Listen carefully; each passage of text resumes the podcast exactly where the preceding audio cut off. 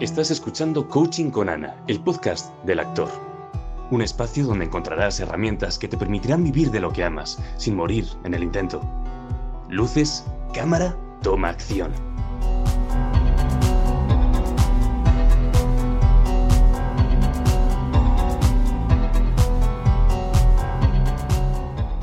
El director también tiene que improvisar.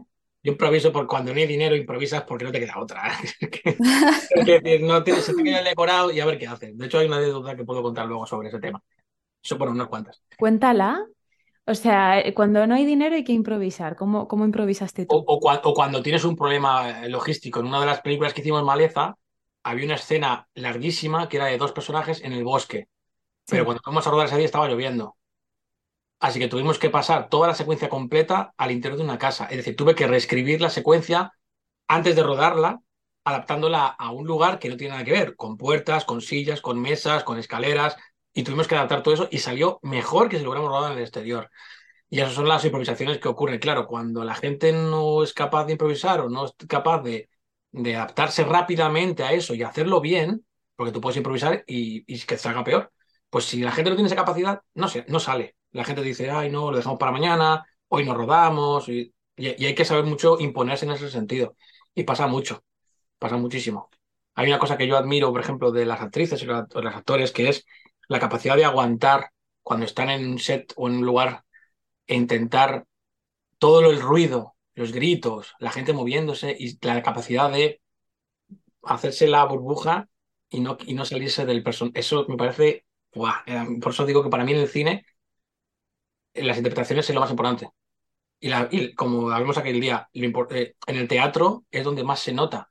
Tú Mm. tienes un decorado de cartón, pero te da igual, porque lo que te están contando las intérpretes ahí es, o sea, te está dando vida a todo. Y eso es, en el cine para mí es lo mismo. Eh, sin, sin interpretaciones buenas, sin, sin, sin, sin, sin, sin la vida que le dais a los actores y las actrices a todo esto, el resto, el resto da igual, tanto para bien como para mal. Y eso es algo que he aprendido mucho de, pues eso, de vuestra profesión. Es lo que he aprendido, porque yo, como no soy actor, soy muy malo. Yo he puesto voces. De hecho, en Tantum, la película que visteis, yo hago la voz original. Sí. Además es que lo hice fatal, porque hacía como si estuviera gritando. Hola, hay alguien ahí, pero lo, lo hacía así, no estaba gritando. Y eso pues se nota. Ay, yo no soy vago para esto, yo bastante cosas hago ya.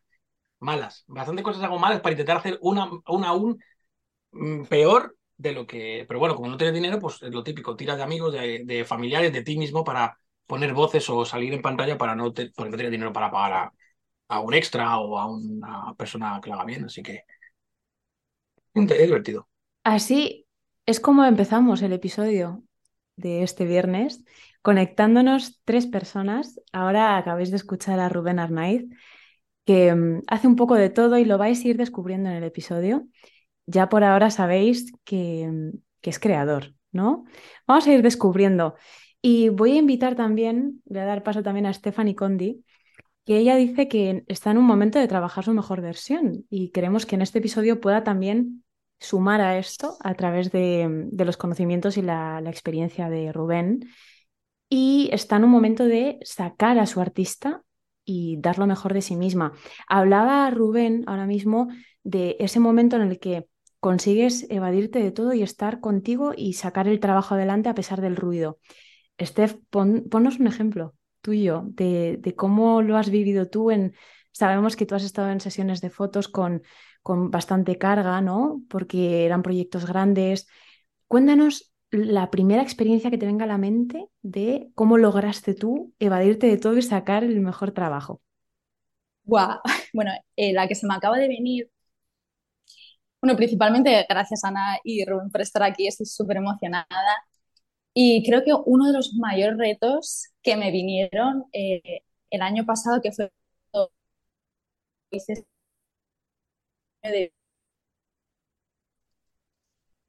eh, propusieron una pasarela de modelos que yo no había hecho en mi vida.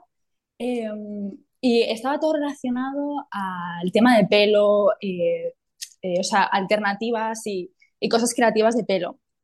Entonces, como yo ya estaba rapada y todo eso, pues me, me ofrecieron eh, hacer un look, irme a Londres con gente que no conocía, hacer este, este show. Entonces, ¿qué pasa? Bueno, yo súper emocionada, venga, tal, lo hacemos.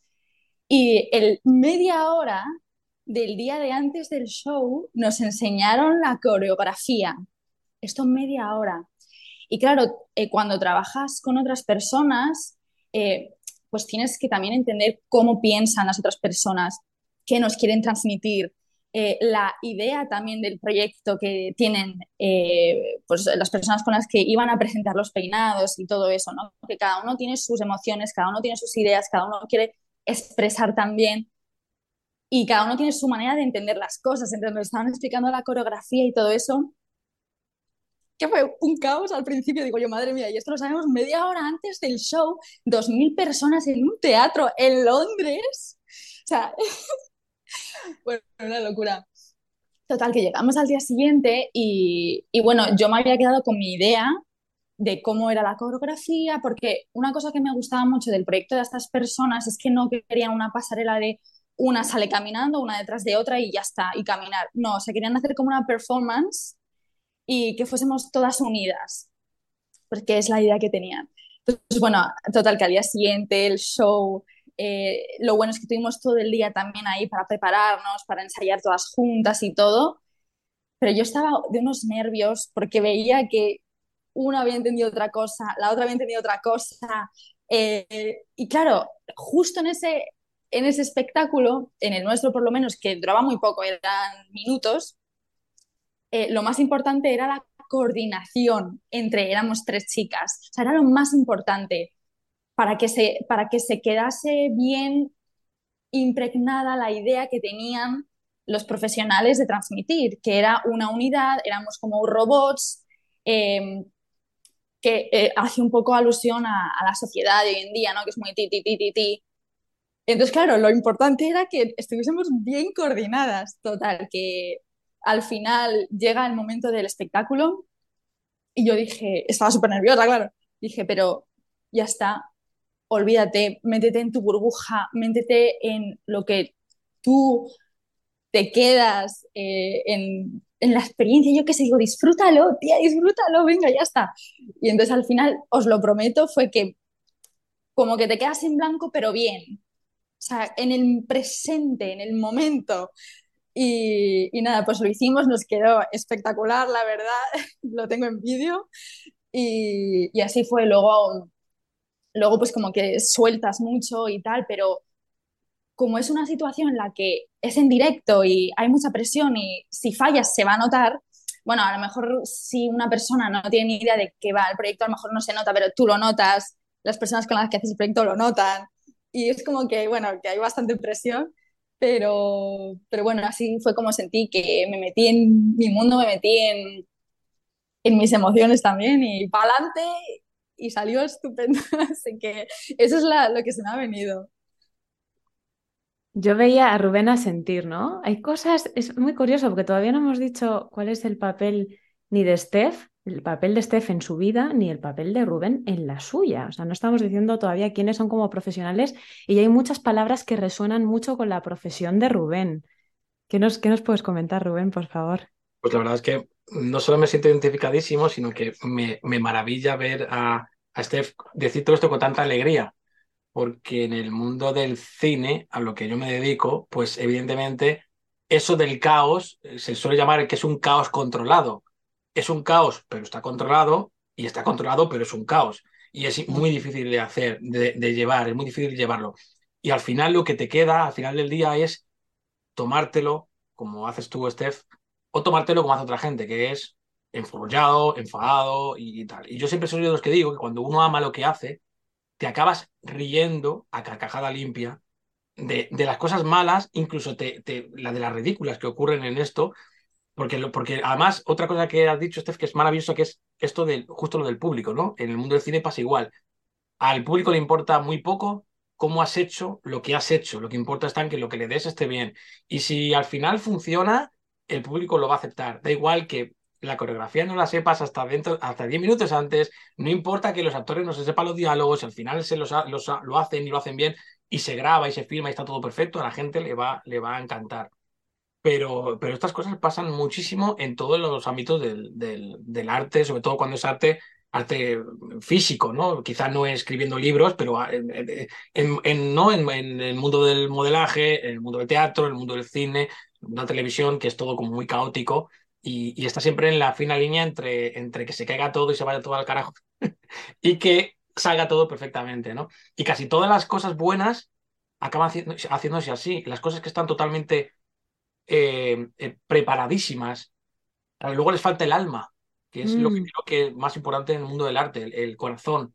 Eh, yo, por ejemplo, en el mundo del cine lo veo, lo veo mucho en películas. Yo probablemente me equivoque y me, y me pase tres pueblos, como se suele decir, pero yo cuando veo muchas películas veo cuando se, se les pone, se les, puesto, se, les, se les ha puesto corazón o es simplemente, que no es algo negativo, simplemente otra forma de hacer el cine, eh, por el tema económico y por el tema, pues porque hay que hacerlas, porque hay que hacerlas y, vender las películas y seguir haciendo más películas, etc. Pero notas mucho cuando algo se hace con corazón. Y, y, en el mundo digo del, del audiovisual o de, o teatro, etcétera, se nota muchísimo cuando se hace así. Y también notas cuando alguien hace algo físicamente cansado o cuando hace algo que se nota que, que es un desastre, ¿no? Porque hay diferencia entre el caos controlado y el desastre. Yo he visto películas que han sido desastrosas y que tú lo notas, ¿no? Pues eso, tener un actor o una actriz detrás de un croma verde eh, sin saber siquiera qué es lo que estás filmando, pues a veces eso lo notas, ¿no? Porque los ojos es donde está la vida. En los ojos es donde, donde, se le da la vida, ¿no? A, una interpretación. Entonces es, genial, ¿no? Y Macho, muchas gracias, sobre todo esto, cómo te lo has tomado casi como si fuera eso, una especie de fiesta, en plan de esto, es un, esto puede ser un desastre, pero hay que disfrutarlo. ¿Por qué es que hay que disfrutarlo? Porque de verdad, hay que disfrutar. creyentes o no en temas religiosos, yo no lo soy, y aunque lo fuera, esta vida, la que tenemos ahora, creo que salvo yo Hurtado, solo tenemos una, que yo Hurtado es inmortal, pero el resto de los seres humanos tenemos solo una y cada día que pasa es un día, es un día menos y un día más. Y entonces hay que disfrutar todo. Yo, como hemos hablado antes con una persona que me lo ha dicho así y me ha sonado muy, muy bueno, es yo cada día que me voy a dormir me voy a dormir con ganas de levantarme el día siguiente para seguir haciendo las cosas. En vez de pensar, eh, joder, qué asco de día, qué ganas tengo de irme a dormir para que se pase el día. No, al revés. O sea, el día tiene muy pocas horas para las cosas que me gustaría hacer y que me gusta hacer. Entonces, llegar a ese punto, que no sé si es, si es llegar, realmente se puede decir que es llegar a un punto de algo, pero para mí es algo que he hecho simplemente por inercia. O sea, no es algo que haya aprendido porque lo haya aprendido de alguien, no es, pues no sé, son cosas que supongo que son difíciles de explicar, salvo cuando uno las, las vive, ¿no? Igual que hay otra, otro tipo de vida que es, pues eso, ¿no? De gente que, como, como digo, quiere que pase ya el día rápido para llegar al día siguiente, llegar al día siguiente y pasarlo y llegar a las vacaciones. Y digo, wow, tu, vida anual es esperar a que llegue un mes al año para irte de vacaciones a algún sitio y el resto del año como si no existiera. Es, es horrible. Y yo a mí eso me, mm. me, me, traumatiza. Y por eso yo he peleado todo lo que he hecho hasta ahora para, para, para, para evitar eso. Por supuesto, por supuesto, cuando tú decías, Ana, lo de vivir de esto, es, podemos decirlo incluso mal vivir. Pero de verdad, si tengo que elegir entre morir con un dinero grande, habiendo trabajado en algo que no me gusta y que odio, a morir pobre pero feliz, elijo la segunda sin duda. Yo soy de pastilla roja o pastilla azul, como en Matrix. Elijo la, no me acuerdo, ahora no voy a decir, no me acuerdo qué pastilla, creo que era la azul. Elijo la pastilla azul. La verdad, elijo la verdad antes que la mentira bien, bien vestida, ¿no? Prefiero la verdad. Y, esto es súper interesante. Entonces, por ejemplo, para, este, para, por ejemplo, para ti, Steph, que es mucho más joven que yo, ese tipo de cosas, no sé si sirven, como digo yo, si sirven lo que yo pueda contar para que otras personas decidan hacer lo mismo, que es lo que contamos aquel día en, FICAR, pues, pues yo ya seré feliz porque, porque, porque es que es posible, posible. O sea, no hace falta tener mucho dinero, ni tener muchos amigos, no tiene, tiene que ver con el corazón, con el que tú tienes ahí dentro y lo que quieres sacar. Y yo creo que eso es lo, la clave de todo esto. Pasa que, claro, como eso suena como muy cursi, muy no sé qué, pues la gente probablemente no lo toma en serio. Pues la gente dice, es que tú vives en otro mundo. No, o sea, yo lo digo siempre, yo siempre he sido pobre de, de familia humilde. Yo nunca he tenido ni dinero, ni herencia, ni familia con dinero. Eh, no, yo todo lo he buscado trabajando miles de horas sin parar, en trabajos que evidentemente odiaba, para ahorrar y dedicarme a esto. Entonces, esa es la frase que, que digo, que dije en aquel momento. Si yo lo he podido conseguir, nadie tiene excusa para no hacerlo es que no tengo dinero para hacer esto, es que no tengo dinero para estudiar, es que no tengo dinero. Pues te, pues te pones un trabajo y con el dinero, con el trabajo ahorras, quizá tienes que salir menos de fin, los fines de semana, quizá te lo tienes que gastar menos en alcohol, que el alcohol es caro, mm. y tienes que ahorrar, claro, tienes que hacer un sacrificio, ¿no? Pero si realmente es lo que quieres hacer en tu vida, pues, eh, ¿por qué no lo vas a hacer? Porque cuando seas millonario ya te compras una, una, empresa de cervezas y te bebes todo el alcohol que quieras. Pero antes de eso es mejor eh, ahorrar si uno lo necesita para dedicarse a lo, a lo suyo, para poder viajar y todas esas cosas también en trabajo. Así que bueno, pues aquí está el mm. speech. Me gustaría, eh, bueno, porque estamos hablando también, esto está relacionado con, el comienzo, ¿no? Cómo es un comienzo y, tú lo puedes hablar ahora, Rubén, ahora, 2023, pero a lo mejor en ese momento no podías decir lo mismo. Eh, Steph, ¿para ti qué está siendo difícil? O sea, en este momento, ¿qué crees que es como el primer obstáculo que te estás encontrando contigo misma para decir, lo tengo clarísimo, doy el 100% en esto, es mi vida? Mm. Pues mira, Rubén, lo que estabas diciendo, estaba todo el rato así como sí, sí, sí, asintiendo y sintiendo mucho lo que, lo que has dicho porque eh, yo me he dado cuenta de que al final mi, la persona que, que me paraba era yo misma, mis pensamientos, mis miedos y sobre todo las reglas que yo creía que estaban impuestas en mi vida, las reglas que yo creía que es lo que se supone que se tiene que hacer en la vida y que es esto lo establecido y que es esto lo socialmente aceptado y es esto lo que me han dicho y es esto lo que tal. Em, entonces para mí lo más difícil también fue como poner ese límite, el darme cuenta de, no, Stephanie, la vida no es solo lo que a ti te han dicho, o sea, tú puedes hacer lo que te dé la gana, hacer lo que realmente te hace feliz, hacer tu vida en tus propios términos, con tus propias reglas. Obviamente hay que descubrir cuáles son esas reglas para ti. Entonces, para mí lo primero y lo más difícil fue darme cuenta de que estaba tomando un camino, que es básicamente el que estabas diciendo, Rubén, el de tener un trabajo que me ocupaba todo el día y que yo al final es que me paraba y, y digo, es que esto no puedo estar así ni un año más, es que basta ya. Em, que es verdad que dentro de ese trabajo yo era maestra antes, es verdad que dentro de ese trabajo me aportó muchísimas cosas, el mundo de los niños, eh, me siento muy identificada y, es una sensibilidad muy bonita que yo siento que tengo y tal.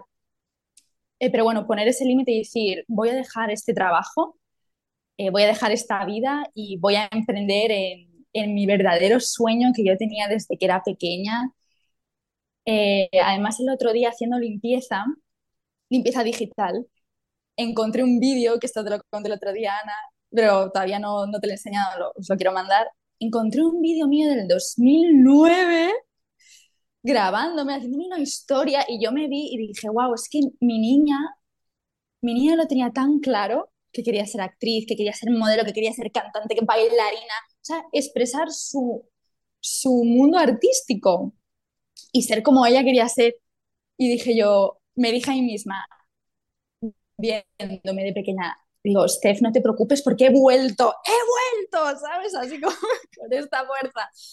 Pero es verdad que lo que actualmente yo me doy cuenta que a lo mejor más me para son mis propias excusas, son mis propios pensamientos de como que a lo mejor esos rastrojos, si se puede decir ahí, que quedan de, lo, de esos límites impuestos, esas creencias impuestas también que al final vas absorbiendo, sobre todo cuando eres así de pequeña.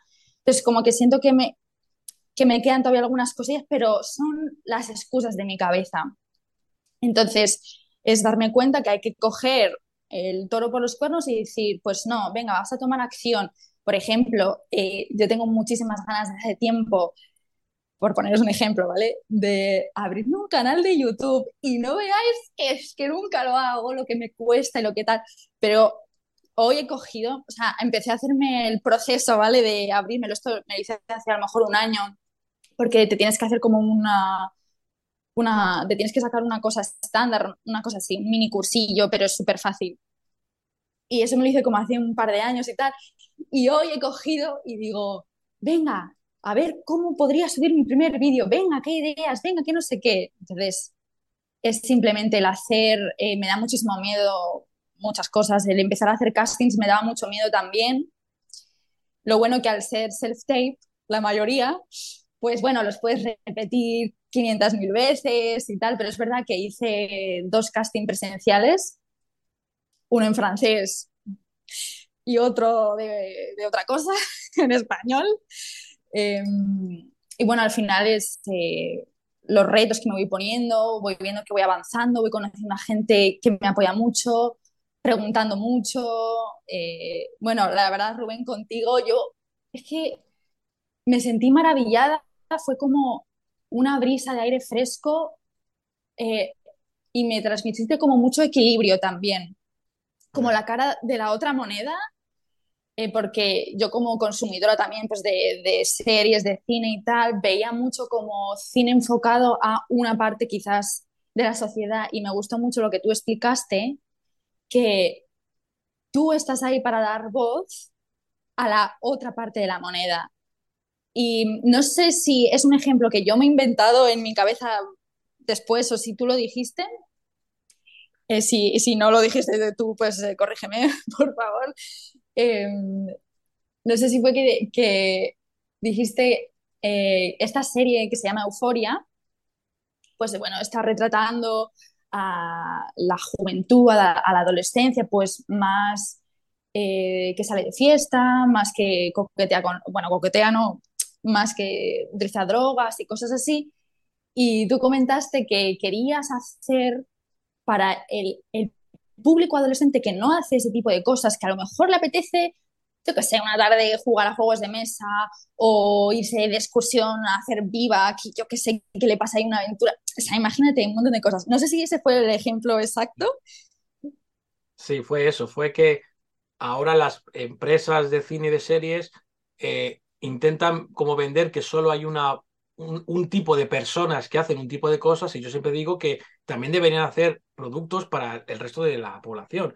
Porque, como digo, como decías, igual que hay, jóvenes, porque ni siquiera era una crítica a la serie, porque la serie ha ganado un montón de premios, es fantástica, interpretaciones son espectaculares, entonces está hecho para un tipo de gente como la serie de Élite. Lo mismo, por un mismo ejemplo, es una serie que se hace y no es una crítica a la serie, se ha hecho una serie de este tipo de personas, pero ¿por qué no hacen series eh, por ejemplo, Sky Rojo, ¿no? Lo de las prostitutas que se escapan. Y, ¿Por qué no hacen una serie para otro tipo de personas también? Entonces dirán, bueno, se hacen. Yo diré, no, no se hacen o no se hacen tanto como deberían. Entonces, claro, debería haber público para todo. Entonces, cuando si alguien se queja de que tal personaje eh, protagonista es una mujer o es un negro o es un o es gay o es no sé qué vienen siempre el mismo tipo de gentuza yo lo llamo gentuza a decir que es esa frase que yo digo que para mí es una especie como de le pongo una cruz de inclusión forzada, que no existe la inclusión forzada, y cada vez que se lo explico a alguien por qué no existe, lo entienden, no existe tal cosa, existe el negocio y el llegar a todo el público. ¿Y qué pasa? Que resulta que nunca ha habido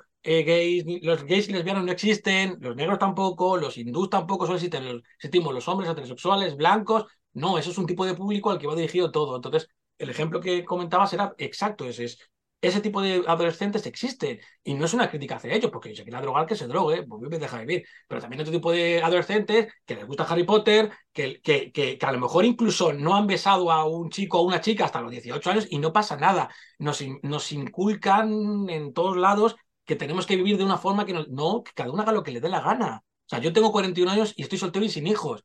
Y nadie me dice, ¿te pasa el arroz? Y no, el arroz lleva caducado 25 años, lleva caducado. Y, ese arroz, yo no me gusta el arroz, yo soy más de espaguetis. Entonces, ¿a qué le importa lo que yo haga con mi vida? No le importa a nadie, no me importa ni a mí, ¿cómo le va a importar al demás? Entonces, esa para mí es la clave de todo esto. Yo cuando me conseguí quitar eso de la cabeza, que me costó, pues, evidentemente, mis disgustos, mi, mi sentirme fatal, pasar mm, lo mal económicamente, pero cuando me quité eso de la cabeza, por eso para mí la película de Matrix es mucho más que una película. Para mí es una filosofía que me cambió la vida. Esa, es ese momento de Morpheus diciéndole a Neo, yo solo te ofrezco la verdad, nada más. Cuando le da la pastilla dice, la, la realidad es que el mundo se ha ido a la, mierda, está todo destruido y, vivimos bajo tierra. Pero si tú quieres vivir en el mundo imaginario, en el que todo es bonito, que, que también se puede aplicar a redes sociales, que yo no las critico, cuando la gente dice aquello de no, es que en redes sociales la gente muestra siempre su cara más buena. ¿Y qué? Y, también yo no lo critico, que cada uno haga lo que le dé la gana. Mientras no hagan daño a los demás, yo solo critico cuando, cuando por ejemplo, entramos en temas de, eh, de xenofobia, de homofobia, de racismo. Cuando entramos en esos temas, yo ahí sí que me meto y critico y machaco. Pero cuando son otros temas de lo que cada uno hace con su vida, que cada uno haga lo que quiera. Si, si... Ah, de hecho, como digo, ¿a alguien le importa lo que yo hago? No, si alguien quiere ver las películas que hacemos, las verá. Y si no, pues verá Euforia. Y si no, pues verá la nuestra. Y si no, pues verá yo qué sé, mm, pasan furios, si es que no, no, pasa nada. Y, pero como también estamos en, la tesitura de como ahora todo el mundo, afortunadamente, tenemos voz para decir lo que opinamos en todos lados, también no sé por qué nos creemos que nuestra opinión está por encima de los demás. No, tu opinión es la misma, no le importa a nadie tu opinión. Igual que la mía no le importa a nadie. Entonces, otra cosa también que lo que, por eso digo que yo, las cosas que digo, siempre intento que sirvan para algo, de verdad, no para conseguir eh, fans, eh, mis 15 minutos de fama, eh, que yo la fama la, odiaría tenerla, ¿no? Yo, me, me, provocaría urticarias eso, sino pues eso, hacer cosas que, que sirvan para algo. Que luego me equivoco, pues me equivoco, pero por ejemplo, yo como digo, yo ahora solo hago proyectos que se puedan, sean comerciales y que se puedan vender, porque es obvio, hay que hacer dinero para poder seguir viviendo de esto y que la gente trabaje y tal, pero que tengan algo más, que no sea simplemente gente peleándose o con explosiones o disparando. Entonces, por ejemplo, es eso, se hacen muchas series de narcos donde los ponen como héroes. Vale, me gustaría que también hicieran una serie de narcos donde los narcos son gentuza apestosa que merece la muerte en la serie. Digo, eh, yo no soy nadie para decidir la, vida o la muerte de nadie, pero digo, las series de narcos que hacen son siempre como prácticamente como alabando lo que hacen. Como no es que son series de ficción, en España hicieron una que se llama Fariña también, basado en hechos reales, que prácticamente le ponían como un héroe, que por supuesto estaba siempre rodeado de mujeres guapas y todo esto, ¿no? ¿Y por qué no hacen la otra versión que también existe, ¿no? Una donde hay un policía tipo Punisher que se, pues, se pone a cargarse a todos. No sé, yo creo que hay público para todo, ¿no? Entonces, mm. eh, por eso digo que ellos dicen, no, es que esto es lo que vende. Mentira. Lo que vende es lo que uno decide que venda. Si tú te gastas mm. un montón de dinero en publicidad, tú haces un vídeo de alguien, con, voy a decir una guarrería, perdón, sacándose una persona, una película que va de un tío que le gusta sacarse los mocos y pegarlos en las paredes. Fijaos qué guarrería que voy a decir. Pues si tú lo promocionas y, los, y, lo, y los traes a Netflix, todo el mundo lo va a ver. Es así, es así. Entonces, al final es, es eso. Eh, yo no, yo no hablo de, moral, ni porque cada uno tiene lo que, como digo, hace lo que quiera. Pero yo que soy yo, igual que vosotros sois vosotras, cada uno tiene que aplicar lo que, lo que tiene dentro y sacarlo. Y yo, por ejemplo, siempre digo esto, de que Mm, eh, lo, que yo pienso o siento no lo pongo en redes sociales. Yo digo esto que dije la otra, otra vez de mis opiniones son las más caras del mundo porque yo mis opiniones las pongo en las películas. Entonces, claro, opinar en el Facebook e Instagram es gratis y muy fácil, pero poner lo que sientes y piensas en, una historia, eso es complejo. Pero me llena mucho más porque es una forma de llegar a mucha más gente también al final, ¿no? Entonces, eh, y todo esto por el ejemplo de lo de Euforia o, cualquier otra, mm. otra serie o película que nos pueda parecer pues eso, no, yo no digo que es, que es una crítica, simplemente pues que también queremos ver otras, otras, otro tipo de, de, historias del lado contrario o del lado central o del lado neutral o de lo que sea, ¿no? Pero siempre se tira hacia el mismo lado con la excusa de que dice que es lo que vende. Pues no, pues no, o sea, no sé, Heidi, yo la serie de dibujos de Heidi, que no sé si tú, Ana, la conoces, no sé, Steph, no, esa serie la vi yo de niño 20.550 veces. Y yo, eran los dibujos animados de algo tan, tan básico como era la amistad, como era una niña que iba a ver a su, abuelo y comían queso y había un perro. Algo tan, tan tonto como esto, que ahora lo vemos como, pero ¿quién va, a, quién va a ver eso? Pues yo te digo, si, si tú pones la televisión, por ejemplo, Boeing, los canales infantiles, que yo me gusta mucho hacer investigaciones de este tipo, las series infantiles de dibujos animados tienen más carga social, y tienen más subtexto y, entre líneas que cualquier película que te puedas encontrar de esas que van a los Oscars. O sea, hay series alucinantes que dices, hablan de todo. Por ejemplo, eh, eh, de Teen Titans, la serie esta de los, de los jóvenes titanes de, de, DC, que es como de humor, han hablado de política, han hablado de, de guerra, han hablado de, temas sociales, pero claro, en contexto de para niños. Y algunos dirán, no es que intentan, intentan adoctrinar. ¿Qué adoctrinar? No se llama adoctrinar, se llama contar cosas. Y luego uno decide si lo quieres aceptar o no. A mí, yo cuando iba al colegio, el señor Franco y la dictadura era como un limbo, no se hablaba de ello. Y, mm. yo no he necesitado que en el colegio me digan que había un dictador y hubo 40 años de dictadura. Yo lo he estudiado por mi cuenta, cuando ya me tenía más mayor, era más mayor. O sea, pero a veces la gente solo acepta lo que le dan. Tú oyes una noticia, es una noticia, la lees y la aceptas como tal. No, te, no, te, no investigas si es verdad o no, a quién afecta, qué parte de verdad tiene, qué parte de mentira. Entonces, eh, esto, afecta mucho al, tema del arte, pero de forma brutal. Por eso las películas y series que se hacen, se hacen como se hacen. Porque los que ponen el dinero solo quieren un tipo de público. Y lo respeto, el que pone el dinero es el que manda y el dinero cuesta mucho ganarlo, cuesta mucho ponerlo y luego se pierde. Pero para el tema del arte, nosotros los creadores tenemos que estar por encima de eso. Y si me viene alguien con dinero y me dice, quiero que hagas una película de Franco donde Franco era bueno, digo, vale, acepto. Ya es, es mi trabajo meterse la doblada y poner como que era un dictador asesino asqueroso y al final acaban comiéndosela con patatas. Ese es mi trabajo, esa es mi obligación como creador, cineasta o, bueno, artista. Yo no digo artista, tampoco llego a tanto. Pero, pero eso sí, entonces es súper importante seguir, seguir nuestros impulsos y seguir el corazón y, bueno, luego nos equivocamos. Eh, yo esa, esa frase muy motivacional de te caes, te levantas, es, es cierto, ¿no? También es verdad que hay gente que se cae muy hacia abajo y no se puede levantar, o sea, tampoco sirve, hay que darle a la gente eh, más motivación de, cómo puede levantarse, porque yo conozco gente que se ha caído y no se ha podido levantar, y lo ha intentado y no ha podido. Entonces, a veces es importante poder poner esos ejemplos. Por eso yo, el único ejemplo que me puedo poner como mí mismo es lo que decía de lo de ser humilde y ser pobre. Porque todo el mundo cree que la gente que hace cine es gente con pasta, que tiene eh, pazos en no sé dónde y que su familia vende caballos y, por eso... No, o sea, hay gente de todo tipo haciendo todo tipo de cosas. Y también hay mm. gente que es millonaria y que, y que monta una panadería. O sea, no todo el mundo, no todos los millonarios son gente con traje y corbata, que tienen fondos de inversiones, no, es que el mundo es muy grande y está lleno de todo tipo de personas. Y yo estando en México, en Andorra, toda la gente que he conocido, o sea, yo llegas a un sitio y te vuela la cabeza, porque te das cuenta de que es totalmente diferente a lo que conoces. Y por ejemplo, cuando llegué a México, igual, o sea, no había agua potable y yo flipaba, digo, ¿cómo es posible, no? Y luego te das cuenta de lo que tienes aquí, o lo de mm. los coches, cómo conducen allí, ¿no? Que, que, no hay semáforos, que todo es en, Baja California, es como, va como por stops, ¿no? Y el primero que llega es el que pasa. Ese tipo de cosas, que son cosas cotidianas que tú das por hecho, son tonterías, pero luego vamos a cosas más importantes, como cosas de la sociedad, como la forma de pensar, y ese tipo de cosas, la verdad que son, son, a mí eso es lo que me llena cuando voy a filmar algo o una película, de trabajar con gente diferente y sobre todo, em, como se dice, adaptarte a ello, porque hay gente que no se adapta, que quiere que la gente trabaje como esa persona, que, que ellos se adapten a mi mundo, que es lo que decía yo, que es lo del, el, no sé si se ha achacado, me lo he inventado yo, lo del síndrome del turista, que no sé si eso existe, y si no me lo he inventado yo, lo voy a registrar, que es lo de que tú vas a un lugar, ¿no? A un país y quieres que todo ese país hable tu idioma, eh, piense igual que tú, se adapte a, lo, a lo que tú como eres. No, hombre, tú vas a Alemania tienes que hablar alemán, tienes que adaptarte a, las normas y leyes de allí, y si no, pues te vuelves a tu país. no porque seas un turista se supone que te lo tienen que dar todo, ¿no? Entonces, en el mundo del arte y del cine, por ejemplo, en este caso concreto, pasa mucho eso también, ¿no? Lo de que como yo pago, tú tienes que hacer las cosas como las hago yo. No, si tú te vas a otro país u otro lugar, tienes que pensar en qué es lo que decías tú, Steph, que es a, parte que quería ir, lo de cuando decías que estás en un sitio en el que tienes que, no, tienes tampoco por qué pensar que, cómo piensan las otras personas. Pero evidentemente, cada persona piensa de una forma y si, por ejemplo, tenéis una coreografía entre cuatro personas, tienes que pensar que esas o tres, las otras dos personas que están ahí, no, tienes, no sabes qué cultura tiene, qué, qué es lo que ha aprendido, eh, qué tipo de cosas. Entonces, claro, hay que un poco adaptarse. Y eso creo que es, que es algo súper rico a la hora de, de, trabajarlo, de que no querer que todo el mundo haga lo como tú, sino al revés, de aprender de todos. Y eso es algo que, mm. se, que se supone que se pierde con la edad. Yo, afortunadamente, cumplo años físicos, pero por dentro estoy igual que hace 20 años, lo cual puede ser bueno o puede ser malo por el hecho de complejo de Peter Pan, como se dice, ¿no? Pero, en fin, eh, pues si complejo de Peter Pan, pues soy Peter Pan, yo qué sé qué vamos a hacer. Mirar, estamos rompiendo un montón de, de, paradigmas y de excusas, ¿no? Como lo que puede ser el dinero, con todos los ejemplos que, que estamos sacando, como el, el que, bueno, que, que, yo no sé hacer algo, bueno, si no sabes hacerlo, adáptate, ¿no? Si no conoces esa cultura, conócela.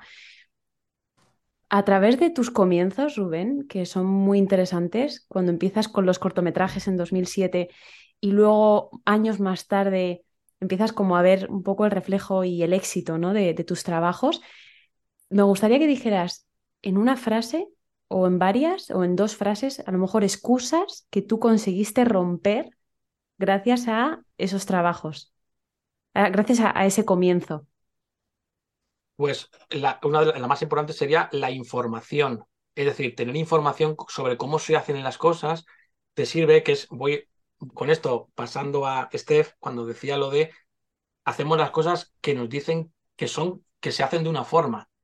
Cuando yo empecé en 2007 no existía, bueno, existía internet, pero ya me entendéis, o sea, no era accesible para todo el mundo, no había mm. tutoriales de YouTube. Tú ahora puedes aprender a hacer cine, puedes aprender a hacer, a cocinar, puedes aprender a construir un avión que tutorial de YouTube. Cuando yo empecé no existía eso.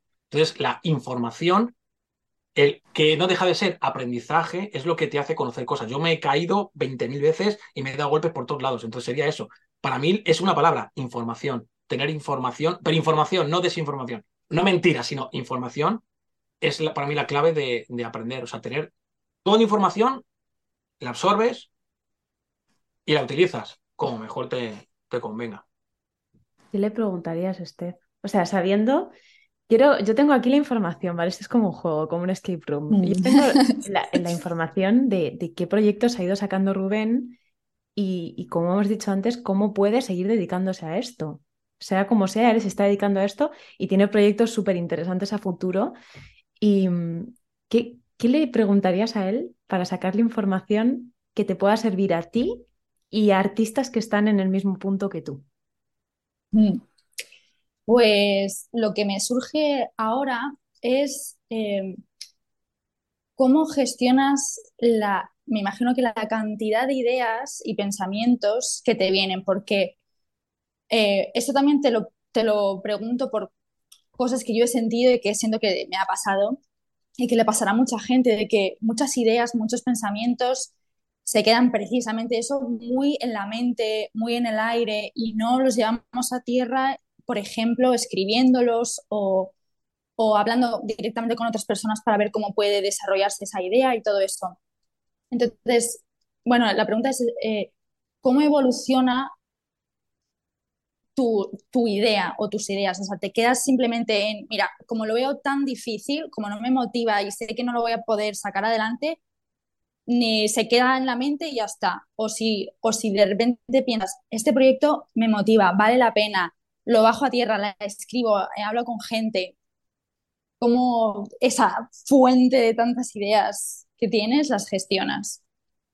En realidad, es fácil y a la vez es lo más difícil del mundo, que es, has dicho una cosa muy, muy importante, que es, yo diría que es, es como quitarte de ti un trozo de carne, un trozo de piel, que es la, parte de... Em, en, el que en el que te das cuenta de que, de que de que da igual, o sea, da igual en el sentido de que tienes una idea y no la idealizas. Yo he tenido proyectos que para mí eran el mejor proyecto del universo y nunca conseguí sacarlo. Y cuando me quité eso de la cabeza de cualquier idea que tenga puede irse al carajo o puedo desarrollarla, o sea, decir, yo siempre digo esta frase de donde surgió esa idea, tengo otras mil más.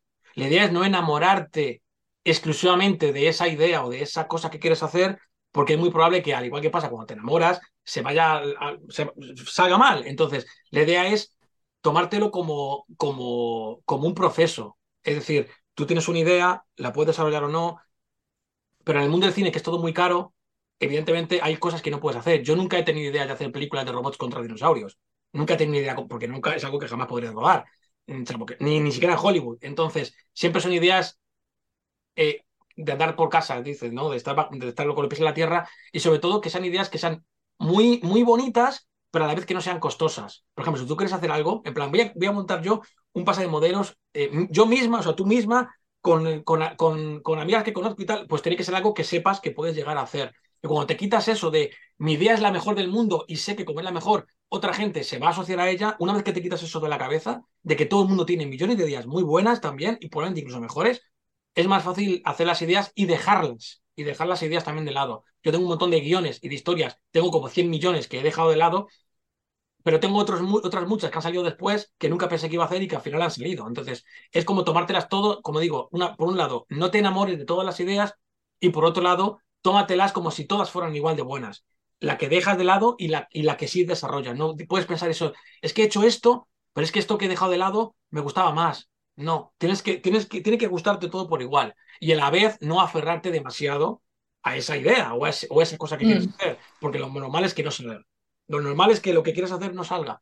Y si algo sale, pues que sea algo que quieras hacer de verdad y que no tengas que hacer porque no te queda otra. Mm. Mm. Tampoco apegarse, ¿no? Eh, es, justo lo que, de las palabras que se me vienen. Que si te estás apegando a, oye, esa idea va a ser la mejor del mundo, te vas a quedar con el rum rum no la hice, no tal, y a lo mejor incluso eso te puede bloquear emocionalmente a seguir adelante con otras ideas, ¿no? Porque aquí, yo una de las cosas también que he aprendido eh, en estos últimos tiempos eh, es que el movimiento genera más movimiento y si te paras es como si hay una muerte. Yo lo, puede sonar como súper dramático de Dios mío, la muerte. Tampoco veo la muerte como algo que sea negativo, ¿no? Pero pero sí que me gusta eh, visualizarlo como que si yo de repente me paro, porque lo he sentido dentro, si me paro de hacer, eh, o, de, tener ideas o de mm, llevarlas un poco más adelante, siento que se para ese movimiento y que hay una parte que se queda muerta hasta que la regenero venga, pues voy a hacer esto, venga, pues lo otro, venga, pues lo otro. Oye, Esther, te voy a hacer una pregunta. Te voy a hacer una pregunta. Sí. Pero, ¿tú sientes la necesidad de parar? O sea, ¿realmente quieres parar? Porque hay gente que dice, no, es que tengo que parar. Yo, por ejemplo, no quiero parar. O sea, no porque me dé miedo de que si paro, no, no, es que no quiero, al revés, no tengo horas al día para hacer cosas. Y, ojo, yo también estoy en mi casa, me veo mis películas, me estoy con el gato jugando un rato, es decir, que, tengo también cosas normales que, claro, si tuviera pareja, pues estaríamos haciendo cosas, pero ya me entiendes, ¿no? Quiero decir que, realmente hay tiempo para todo. Pero yo, por ejemplo, la pregunta que te hago es eso, ¿tú tienes necesidad de parar de lo que estás haciendo? De, lo que te gusta hacer, ¿tú tienes necesidad de parar tu momento y tomarte unas vacaciones de ti misma y ese tipo de cosas o no? Esa sería la pregunta. Mm. Mm, a mí sí que me gusta tener un espacio de estar sola conmigo, pero creo que es muy necesario conectar contigo mismo eh, para conocerte, para experimentar desde otro lado, para que realmente tú te metes con, dentro contigo mismo y te salen unas ideas que están ahí profundas que a lo mejor no te acordabas. O sea, a mí me pasó además que estuve en noviembre en un retiro de meditación de 10 días, cero estímulos, ¿vale? Y gracias a eso, como que conecté con cosas que digo, ¿esto dónde estaba oculto? Entonces, para mí, por lo menos personalmente, sí que necesito a ver, a lo mejor se entiende como parar como algo, oh, no está haciendo nada, no está siendo productiva, no está sacando cosas adelante. Se podría a lo mejor entender así, pero para mí no, para mí no. Pero lo creo, o sea, creo que lo importante que estabas diciendo em, es no parar, por ejemplo, en este sueño. Entiendo que a lo mejor también te referís a eso. Y parar en este sueño, no, porque ya he tomado la decisión. Entonces, en este sueño no quiero parar, porque si paro, me muero. Bueno, de todas formas, has dicho una cosa muy importante. Cuando estás relajada, tranquila, si eres una persona como eres, creativa, te surgen ideas. A mí me ha pasado viendo una película de ocio, coger la libreta y ponerme a apuntar cosas, digo, esto lo voy a poner en el, guion, o me surge una idea de algo y lo apunto.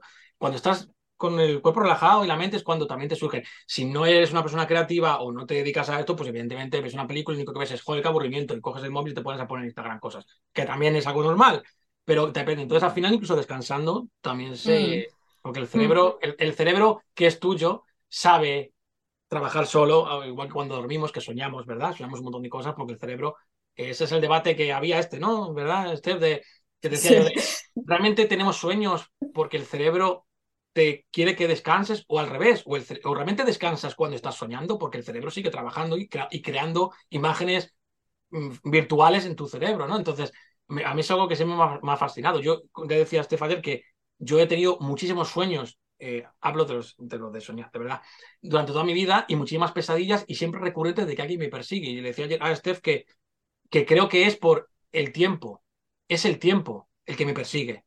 Sé que cada día que pasa es un día menos en este mundo, es un día menos haciendo lo que estoy haciendo y, yo no voy a decir que me aterre morirme, no, es decir, pues desgraciadamente a, a, todo nos va a pasar. El, el, día que eres consciente de que algún día vas a morir, y ojo, hablamos de morir de viejo, igual mañana me hace una enfermedad o me, o me atropella un coche y se va todo al, carajo. Y no estoy obsesionado con ello, pero esto me hace avanzar y seguir el, camino.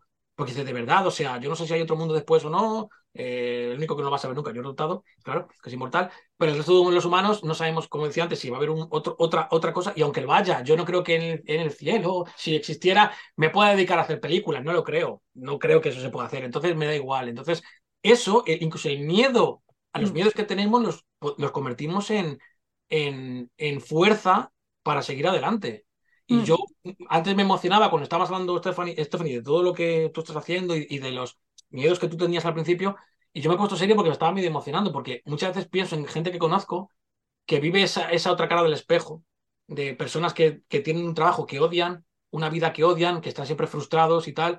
Y, y, y me entristece entristecerme, porque yo no soy nadie para sentir pena por nadie, porque sentir pena por alguien no es algo, porque a lo mejor, no digo gente que le gusta su, trabajo o su vida, gente que sé que no le gusta nada de lo que hacen. Y digo, y te queda, y yo me emociono porque digo, qué pena, o sea, qué pena, lo que decía antes de lo de, ¿no? Lo de los 11, 11 meses trabajando y tal, y un mes de vacaciones, esperando todo el rato que llegue agosto para irte por... Y hay gente que le gusta eso y fantástico, pero yo sé que hay gente que no le gusta eso y también lo hace. Y dices, wow, entonces eso, lo de los miedos, hay que convertirlos en, en fuerza para, para seguir, pero claro, llegar a eso es súper difícil, o sea, es que no es algo que uno pueda decir, te lo digo a ti, como te lo estoy diciendo, hazlo, ¿no? Es que cada uno tiene su, miedo, su vida, su familia, hay gente que realmente no puede porque tiene muchas cargas, y eso, pues evidentemente es complejo. Y por eso digo que me emociona y me, da, y me, y me, duele, ¿no? De personas que quieren cambiar, pero realmente no pueden. Porque no es solo decir, no es solo decir, eh, cojo toro, el toro por los cuernos. Hay gente que no tiene esa capacidad mental de, de, decir, no, es que si cojo el toro por los cuernos me voy a cortar las manos, me voy a hacer daño. Entonces hay gente que es y eso es súper complejo. Y como depende de cada persona, de cada vida, la gente que tiene alrededor. Entonces, por eso yo digo, cuando la gente critica a la gente que hace estar todo el día redes sociales y que son TikTokers, yo digo, pues si eso es lo que le gusta, fantástico. Y si no es lo que le gusta, pues fantástico también. Es decir, pero, pero es verdad que yo me, me, ciño a la gente que conozco que, que sé que lo pasan mal por lo que hacen y realmente ellos no ven una salida a, eso, ¿no? Y, y, claro, yo tampoco les puedo ayudar porque solo puedo hablar, bla, bla, bla. Y hablar, pues sí, a veces sirve. O sea, muchísimas, muchísimas veces tú, Ana, lo sabes, que sí que sirve, la gente se motiva cuando escucha a otra persona eh, y eso motiva mucho, pero luego cuando acaba la conversación o acaba, o acaba la conferencia, van a su casa, se encuentran con los mismos problemas que tiene ahí y vuelve otra vez al efecto de bluff. No, eso no, eso no funciona porque estás escuchando el ejemplo de, del otro sin encontrar tus propios ejemplos, ¿no? O sea, está, eh, tiene que haber una, una parte de trabajo. En todo lo que estamos hablando hay como una especie de tinta de que habla de sensibilidad. Estabas hablando antes, Steph, de yo necesito parar pero no parar mi sueño. Eh, luego hablabas, Rubén, de cuando estás en estado de relajación, incluso pasa limpiando o duchándose. O sea, ¿cuántas veces duchándonos nos han venido ideas que dices, tengo que parar la ducha y, escribirlas, ¿no? Em, me gustaría saber cómo lo vivís ambos. Eh, el tema de, ser una persona que ve donde otras personas no ven, o que percibe cosas donde otras personas no las perciben, o que tiene ideas que a lo mejor siente que, a esta idea es la definitiva, porque le he conectado de muchas cosas, ¿no? Cuando una persona es altamente sensible, a veces, eh, claro, vive en una sociedad que, que va contracorriente, lógicamente, y creo que es como un poco la temática de este episodio, ¿no? Es como nos movemos de otra manera porque somos diferentes. Em, vamos a empezar contigo, Rubén. ¿Tú cómo, qué percibes que necesita un artista para poder sacar lo máximo mientras está trabajando, teniendo en cuenta que es una persona diferente, que es más sensible que si coges a trabajar a un arquitecto? o, a, un biólogo? Bueno, yo evidentemente solo puedo hablar de mi experiencia. Yo nunca pretendo decir que la gente tiene que hacer lo que hago yo. No, espero que no. Ojalá todo el mundo tuviera un montón de dinero y de amigos y de gente para hacer todo lo que quisiera en su vida sin pasarlo mal, y pero eso no es posible. Yo, por lo que yo he vivido, es que en realidad es, es el tiempo. O sea, por eso decía lo del sueño este recurrente que tengo de las últimas décadas de, de alguien que me persigue, que es el tiempo. Porque con el tiempo tienes experiencia. O sea, no tienes ni idea de la cantidad de de veces que me he equivocado, y si lo puedo decir esta palabra, la cantidad de veces que la he cagado con gente, en, no solo profesionalmente, sino personalmente, y la cantidad de veces que he estado mal durante semanas pensando en, las, lo mal que he hecho cosas. Y eso es lo que te hace aprender. Entonces, claro, cuando ya cumples años y, maduras, se supone, bueno, excepto yo que soy Peter Pan, pero cuando maduras un poco, te das cuenta de que eso es lo que realmente te ayuda. Lo malo es lo que te ayuda. A mí lo que me ha pasado. Claro, suena como muy mal y para los jóvenes te tienen que hacer un montón de putadas para aprender. No, no digo eso, pero de lo bueno no mm, aprendes menos, porque si algo haces, si haces algo bueno y tú sabes que está bien y otras personas también te lo dicen, lo que haces es seguir, haciendo, seguir haciéndolo para mejorarlo y para no depurarlo, ¿no? Es como el, como el cincel, ¿no? Cuando estás haciendo una esta, pero cuando pasa algo malo y encima la gente te lo recrimina o tú te das cuenta, es la experiencia lo que hace que, que se pueda llegar a, a esto. Porque, por ejemplo, yo estrictamente admiro porque tú siendo tan joven, o sea, yo cuando, cuando yo empecé, que era muy joven, no tenía ni idea de nada. Y encima, como decía antes, no tenía la información que ahora tenemos. No tenía nada. O sea, yo vi a Matrix con, no sé qué eran, 15 años y dije, yo quiero hacer cine. Y luego, cuando me di cuenta de la realidad, dije, no tengo dinero para estudiar una escuela de cine. La escuela de cine eran, bueno, hablo del año, el 2000, el, euro cambió, antes éramos, digo, las pesetas, madre mía. Teníamos pesetas y luego cambió al 2002 el euro, pero ponle que eran como, como 800 euros al mes hablo del año 2001 así, o sea, era una locura. O sea, yo no podía estudiar en una escuela de cine en Madrid porque era carísimo. Y tuve que trabajar, yo hasta 2005, o sea, cinco años después de saber que quería hacer cine, no pude hacer cine, no pude estudiar porque no tenía dinero. Y no, y no me licencié, yo además lo pongo en mi biografía de la IMDb, de la Internet Movie Database, lo pongo, yo no me licencié, que luego la gente miente, ¿no? Que, que si los másters comprados y tal. Yo de tres años estuve dos, porque no podía pagar el tercero tampoco, no tengo dinero para pagarlo. Entonces estudié guion y dirección. Entonces, claro, todo eso, yo tuve una inmensa fortuna, y esto también lo conté en el FICAR y lo agradezco al profesor que tuvimos, que sí que nos contó cómo era el mundo real. Ese era Morfeo, para mí era Morfeo, mi Morfeo de, la escuela, que te dijo, sí, tú quieres hacer cine, estás estudiando cine conmigo, pero cuando salgas te vas a encontrar con todo esto. Y eso no ocurre. O sea, eso no ocurre nunca. Y además otra cosa, ahora que estáis aquí las dos, yo no soy mujer, como creo que queda claro. Por tanto, yo no he tenido jamás los problemas, ni las puertas cerradas, ni las proposiciones que habréis tenido o que habéis visto en otras mujeres eh, para llegar a algo conseguir algo. Entonces, tampoco es una queja. Es la circunstancia que yo he tenido me ha llevado donde me ha llevado. Podía haber acabado en otra cosa. Pero yo soy muy cabezón y, pues, y, por ejemplo, yo conocí en la escuela gente, actores, porque la escuela era de muchas cosas, que lo han dejado. Porque no tienen esa capacidad de sacrificio. Vuelvo a decir esto de la cultura del esfuerzo es una de las mayores mentiras que nos han contado en la historia. No vale solo con esforzarte. Tienes que tener gente que esté por encima, que también habrá llegado a eso haciendo lo mismo, que te ayude, que te dé oportunidades, que te dé trabajo. Y, mm. si tú eres una, una, persona que trabaja y eres buena, lo vas a conseguir. Y si no lo eres, también lo vas a conseguir.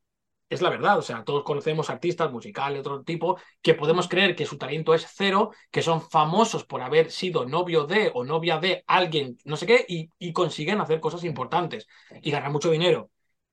Afortunadamente, si lo que uno quiere es solo dinero, pues ahí está. Pero hay artistas que sí que quieren llegar a eso. Pues ya está. Si quieres ser artista musical y ganar dinero, vete con una persona famosa, eh, llama a alguien que se, trabaje bien el autotune de internet para ponértelo a y cantar reggaetón y eres y te forras. Fin. Pero si quieres hacer algo más, si quieres realmente dedicarte a algo diferente, que no es una crítica, ¿eh? lo que he hecho es, si uno quiere hacer eso, que lo haga. Por supuesto, solo faltaba. Pero si eres artista, por ejemplo, actriz, actor, tema de cine, teatro.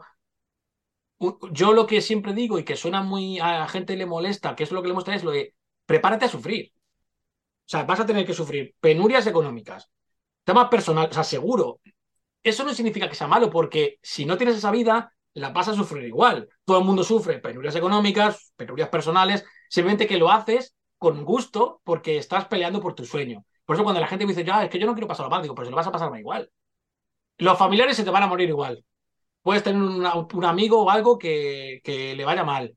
Puedes tener una pareja que se rompe la relación y estás deprimido. Y eso te va a pasar, te dediques al cine, al teatro o, tengas un, una oficina. Es que te va a pasar igual. Entonces, pero si te dedicas a esto, que es lo que amas, lo vas a llevar mejor. Yo lo he llevado mejor. Todas las cosas que me han pasado malas en la vida, lo he llevado mejor gracias a querer dedicarme a esto. Si no, habría llegado a deprimirme por cosas que me han pasado y, y yo siempre he pensado que es por eso. Es como, pienso en el futuro, en el presente, pienso en las películas, pienso en los guiones, y es como que te sube el, el ¿sabes? El, el calentito este de, ¡oh, me encanta! O sea, lo, hoy estoy mal, pero sé que mañana, cuando me levante, voy a estar mejor porque vuelvo a, dedicarme a lo que estoy haciendo. Y eso me ha pasado mucho, sobre todo este año pasado, que lo pasé muy, muy mal, económicamente hablando de mal, pero, eh, o sea, yo toqué fondo y después de tocar fondo fui más a fondo todavía, más hacia abajo, porque eso pasa. Igual que con la, mi primera película estuve viviendo de la renta durante dos años con una película de mierda que me costó mil euros y que fue la película española más rentable del 2018 probablemente, aunque oficialmente no, porque no está ni registrada en el ministerio ni nada, que es una película experimental que rodé con mi hermano y mi cuñada en plan experimental, y yo he estado viviendo desde la renta dos años de esa película. O sea, es que uno nunca sabe lo que le va a pasar. Y a mí lo que me fascina de esto, Steph, Ana, que es algo que a la gente, que lo he descubierto hablando con muchas personas, que es algo que odian, es la no estabilidad. Es decir, no tener una vida estable. A mí me encanta, lo reconozco, tener una vida en la que no sé qué voy a hacer mañana. Eh, suena, hay gente que no está, que no le gusta eso y, es respetable, pero a mí me encanta. Me encanta que todo sea incierto. Y no para mal. Si pues, igual mañana vendo una película y me dan 10 millones de euros y me hago millonario. Yo qué sé. Eh, o, o, mañana me sale mal y acabo tocando la guitarra en el metro. Es que no me gustaría eso. Cuando digo incierto, no digo que me guste ser pobre o estar mal, o no, no, no, digo que como es incierto no sabe lo que va a pasar y esa, esa incertidumbre le hace al camino mucho más bonito. Pero claro, hay las personas que no quieren esto, es totalmente lógico que uno quiera tener un trabajo fin de... Solo faltaba. Tener estabilidad está bien y si lo puedes compaginar, un trabajo, como por ejemplo hice yo durante años, un trabajo con el cine, hay que hacerlo, por supuesto, pero ya llega un momento en el que igual ya no puedes. porque claro, te quieres ir a París, hacer unos... Claro, ya no puedes decir al jefe o jefa, es que me tengo que ir un mes, y te, pues te tienes que despedir o te despido. Entonces ya estás con, es que si me voy del trabajo, que eso me, lo he vivido yo también, me voy del trabajo y luego no tengo el colchón económico y, al final yo dije, ¿sabéis qué? A la mierda, me fui del trabajo y aquí estoy. Bien o mal, pero aquí estoy. Así que eso es lo importante. ¿Qué opinas, Steph?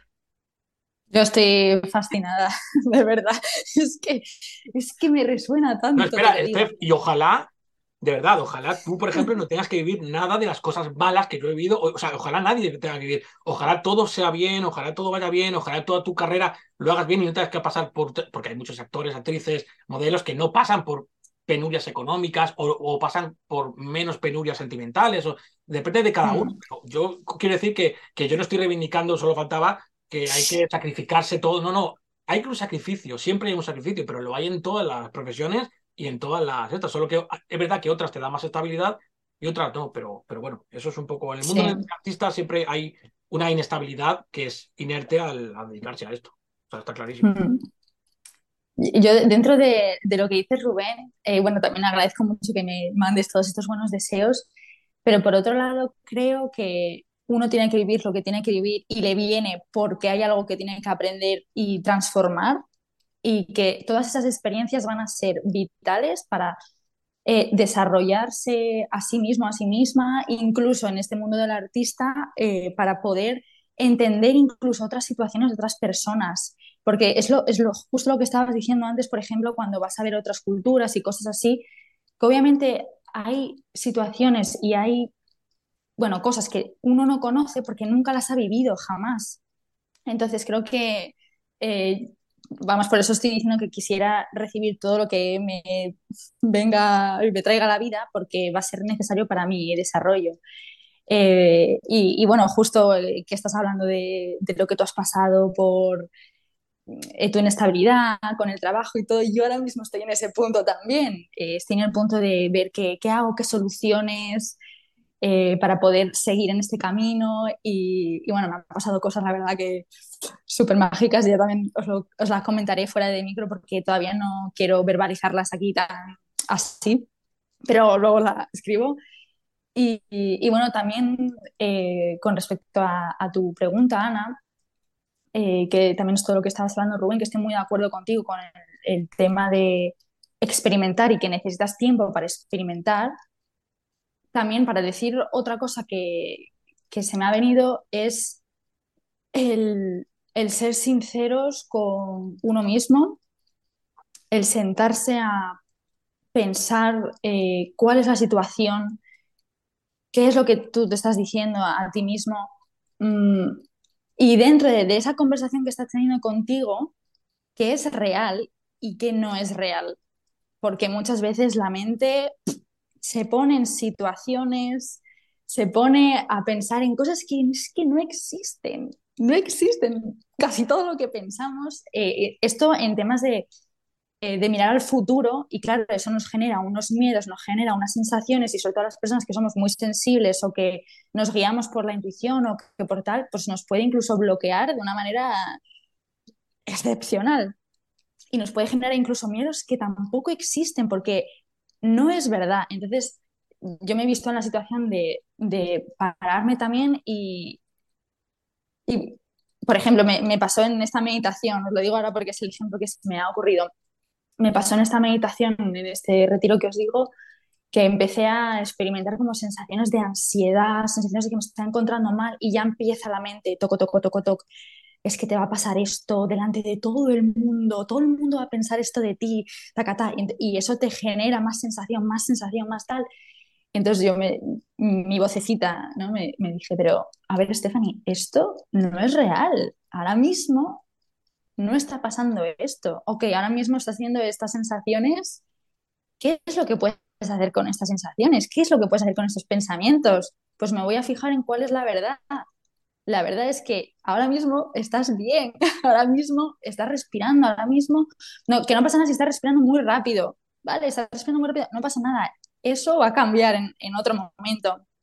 Eh, es todo la, la, impermanencia, todo está en constante cambio, todo está, justo también que estamos hablando sobre el, el no apegarse ¿no? a esas ideas, pues tampoco te apegues a que ahora mismo te estás sintiendo tan, tan mal, tan, ansiosa, porque se va a pasar. Entonces, lo que yo diría también a... Se me ha ido un poco la pregunta, eh, Ana, creo que no pasa nada. Era... Está perfecto, sigue, sigue, está perfecto. Vale, vale.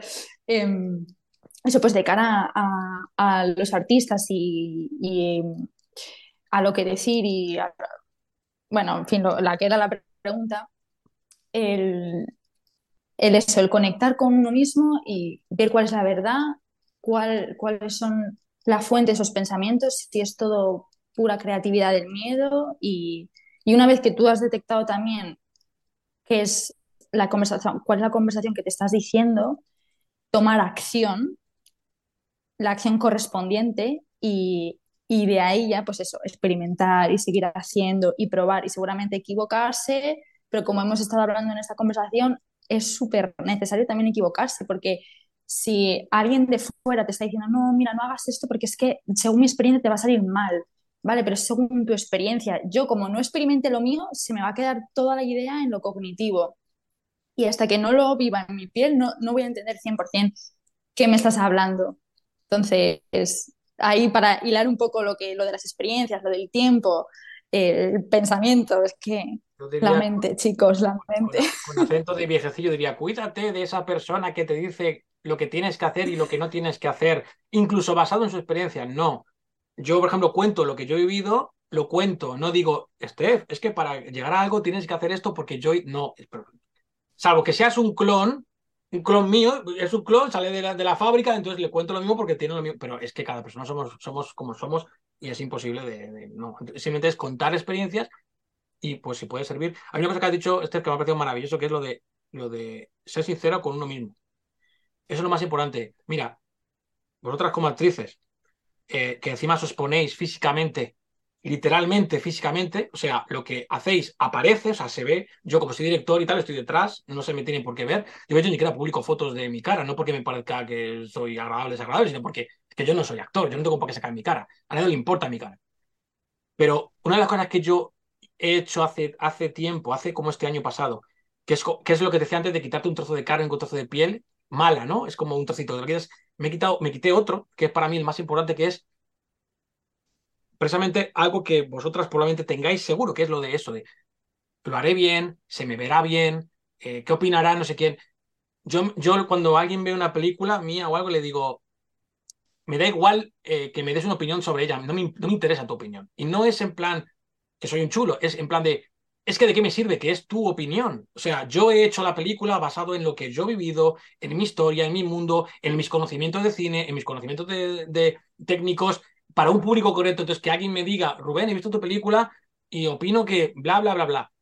Entonces, yo me he quitado esa parte de, de que me afecte, es a lo que voy, de que me afecte lo que otra persona me diga, que me digan, tu película es una mierda. Yo le digo, gracias, me da igual porque luego hay otra gente que, que, sí le va a gustar y que incluso van a pagar por ella. Entonces, una cosa está en que yo cuando veo, por ejemplo, yo cuando vi, ¿te acuerdas con Steph cuando me dijiste, yo te vi en el asiento revolviéndote todo el rato con en tanto? Es que no me gusta nada de esa película, pero no porque esté mal, el trabajo de la gente fue excepcional, es porque yo soy el mayor crítico de mi propio trabajo. No necesito a nadie que venga a decirme, oh, Rubén, es que la película empieza lento. Si ya lo sé, si la he dirigido yo y la he editado yo hace tres años. Ahora yo cuando la vi, cuando la veo digo, es que yo rodaría otra película diferente, porque todo lo que hacemos es fruto de lo que somos y del momento. La, Tantum se rodó en 2020. Yo he rodado dos películas después. Tanto ahora mismo ya no está en mi cabeza. Es otra, es otra forma de pensar, otra forma de sentir. Entonces, yo esa película para mí ahora mismo eh, la vamos a vender y es un éxito y a la gente le va a gustar. Pero a mí, como cineasta, estoy ya en otras cosas. Al público yo creo que le va a gustar porque al final tiene cosas muy, muy divertidas, interesantes y al final es verdad que luego la película va subiendo de nivel y acaba siendo divertida y yo creo que eso a la gente le va a gustar, pero a mí quiero decir que eso de, tener eso de a la gente le va a gustar, no le va a gustar, que luego te afecta, que te diga la crítica de poner un cero a tu película, una película mal hecha, la que sea, ¿no? O interpretación mala, ¿no? Como actriz que alguien te diga, interpretación es penosa. Si eso te afecta, es malísimo. Pero si te lo quitas de la cabeza, que es complicado hacerlo, y decir, bueno, pues a ti no te ha gustado, porque recordemos, cuando uno ve algo, lo ve en un contexto concreto. A lo mejor estoy recién levantado, a lo mejor estoy recién salido de la lucha o estoy con otra persona en la cama y está viendo una película. Es muy difícil que puedas valorar algo mm. o que lo valores según el contexto en el que estés. hay tantos variables y yo mm. una vez que aprendí eso y me lo quité de la cabeza dije, es que me da igual. Me da igual que alguien me diga algo bueno o algo malo. Y eso, por ejemplo, para, para vuestro trabajo, que como digo, que es más, todavía estoy más expuestas al mundo, al, es, creo que es lo más importante que uno pueda manejar. El, bueno, pues eh, que alguien me diga una crítica mala, pues la puedes aceptar o no. Si es alguien de confianza, es mucho más sencillo porque yo siempre he dicho que el tono es súper importante. Eso de gente que, por ejemplo, utiliza redes sociales para decir, he visto esta película y es la mayor mierda del mundo. A mí cuando alguien dice eso es que no presto ni un segundo de atención. Cuando alguien te viene y te dice, me he fijado en estos detalles, esto me he visto, entonces ahí sí, es más fácil. Y, y como la gente es tan agresiva, porque ahora se puede hacer y, tal, pues la gente es muy agresiva, yo sí, nunca doy consejo, pero sí que doy consejo en el sentido, nunca se haya que hacer caso a las críticas buenas también y malas agresivas. La, interpretación de la mejor interpretación de todos los tiempos, la mejor película jamás hecha. El director uno, le tiene que dar un Oscar.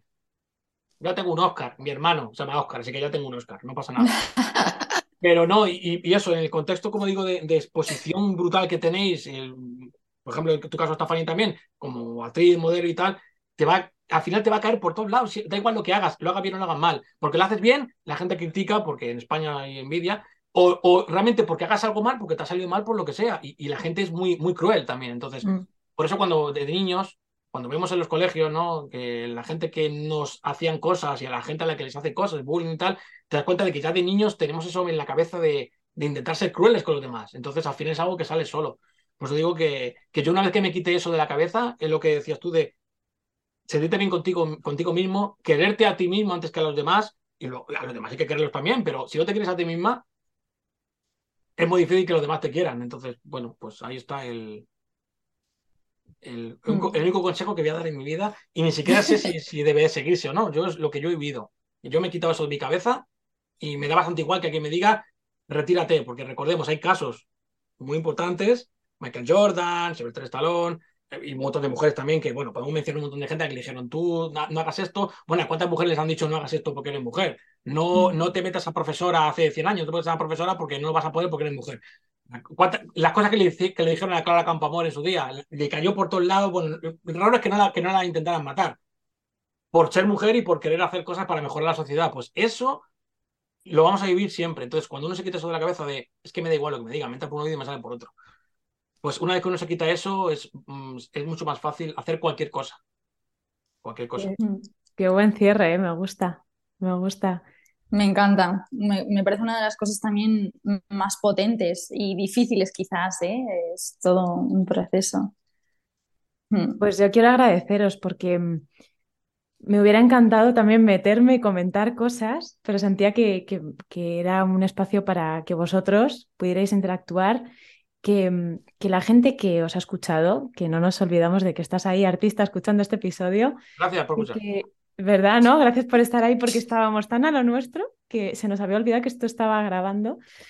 Em, atreveros a mandarle un mensaje a Rubén, eh, a Steph, que son un encanto. Vamos a dejar en la caja de descripción cómo conectar. Hemos hablado muy poco de currículum, lo cual me gusta también, pero no perdéis la oportunidad de aprender de los dos. Em, me gusta mucho que hayamos tenido director, actriz, artistas, dos artistas con una personalidad tan distinta y unidos por tantas cosas. Me ha parecido súper bonito. Me ha encantado que también no ha habido una estructura, que hemos fluido, que ha sido como tenía que ser. Y os doy las gracias, de verdad, por, por todo lo que habéis aportado. A vosotras, por estar aquí. Muchísimas gracias. Y a tope con todo. Ahí a seguir, ahí a seguir. se me ha pasado súper rápido. Es verdad lo que has dicho, Ana, que, se me había olvidado aquí que a lo que estábamos. he disfrutado mucho. Me quedo con ganas de más, además. Digo, uy, habríamos hablado de tantas cosas. Hay que hacer una secuela de esto. Hay que hacer una secuela. sí, me gusta, me gusta. Y que, que, de secuelas. Sí, sí. ¿Podemos volver en, en, un año? ¿Volvemos en un año a ver qué ha pasado? Vale. ¿Me lo prometéis? aquí, que entre mi gato. no, si no es de. Eh, bueno, aquí, bueno, yo espero que estés aquí, aunque sea en otra parte del mundo. Yo iba, iba algo más drástico, pero bueno, sí, sí. No, no, en otra parte del mundo, por supuesto. Conexión a internet. Es que nunca se sabe, es que Hay que tomárselo así como la vida es corta y no sabemos qué vamos a hacer dentro de un año. De verdad, ¿cuántas cosas haríamos, no? Con esa presión. Pues gracias. Es la presión que tiene que haber, la de el hoyo, es la única. Que se acaba, que se acaba. Seguiremos compartiendo mucho más y a ti artista danos cinco estrellas, ¿no? Por lo menos en Spotify y todo para que podamos seguir haciendo este tipo de, de encuentros. Muchas gracias. Gracias a las dos. Gracias. ¿Te ha venido alguien a la mente mientras escuchabas este episodio? Compártelo.